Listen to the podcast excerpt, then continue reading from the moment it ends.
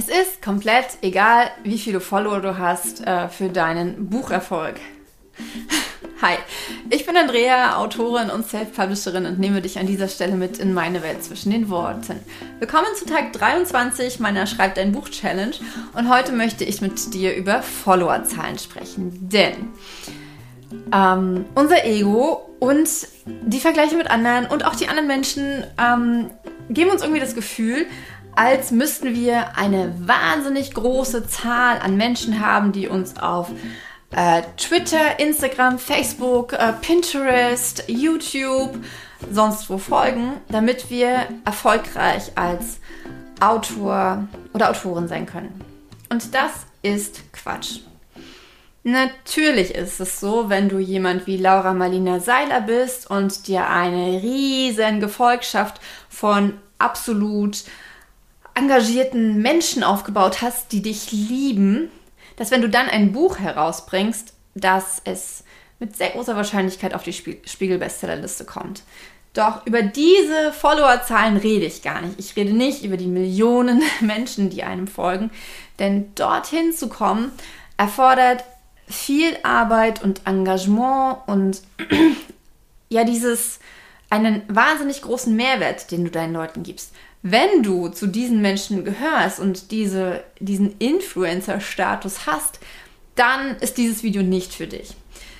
Mir geht es darum, ähm, dass Autorinnen und Autoren, die äh, sich ihren ersten Instagram-Account starten, ohne vorher in irgendeiner anderen Form bekannt gewesen zu sein, ähm, dass die erwarten, dass wenn sie ihre 3, 4, 5.000 Follower haben, oder auch 10.000 Follower oder auch 100.000 Follower, mm, dass sie dann erfolgreich sind. Doch so rum funktioniert es nicht. Tatsächlich funktioniert es andersrum. Je mehr Leute deine Bücher lesen, desto mehr Leute werden dir auf der Plattform folgen, auf der sie normalerweise sind. Also es werden sich die wenigsten Leute einen Instagram-Account einschalten, äh, erschalten, einrichten, ähm, nur um dir zu folgen, weil das dein einziger Kanal ist. Aber wenn du ähm, deine Leserinnen sowieso auf Instagram sind und die sehen in deinem Buch, ah, sie ist auch auf Instagram und teilt da weitere Inhalte zu dem Buch, dann gucke ich mir das mal an. Natürlich wirst du auch ähm, Leute finden auf den sozialen Medien, die dann deine Bücher kaufen. Ähm, meiner Erfahrung nach ist es aber so, dass diese sozialen Medien tatsächlich soziale Medien sind. Okay, Pinterest und YouTube sind Suchmaschinen, keine sozialen Medien. Das ist sicherlich nochmal was anderes, aber was jetzt die äh, sozialen Medien angeht, ähm, ist das eher, sind das für mich eher Plattformen, um zu netzwerken.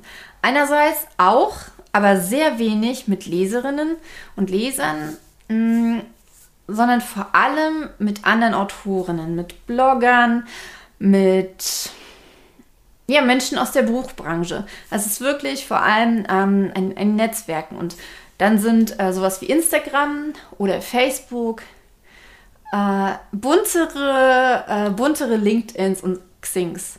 Und deswegen ist es natürlich, je mehr Follower du hast, desto mehr Bücher wirst du auch über diese Plattform verkaufen.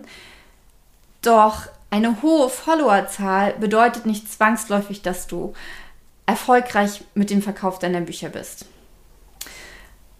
Das ist das scheint sich zu widersprechen. Doch die Leute gehen nicht auf Instagram, um Bücher zu kaufen. Die Leute gehen auf Instagram, um sich inspirieren zu lassen. Und manchmal kann diese Inspiration in einem Buchcover liegen und dann kaufen sie sich dieses Buch. Das mag durchaus sein. Doch erwarte nicht, wenn du 1000, 2000, 3000 Follower hast, dass diese Leute dein... Ähm, dein Buch in die Spiegel-Bestsellerliste katapultieren. Das ist es, was ich damit sagen möchte. Und wenn du das anders siehst oder wenn du das genauso siehst, dann kommentiere gerne unter diesem Video. Und wenn du morgen Tag Nummer 24 nicht verpassen möchtest, klick jetzt auf Abonnieren. Und bis dann wünsche ich dir eine ganz, ganz tolle Zeit. Mach's gut, dein Andrea.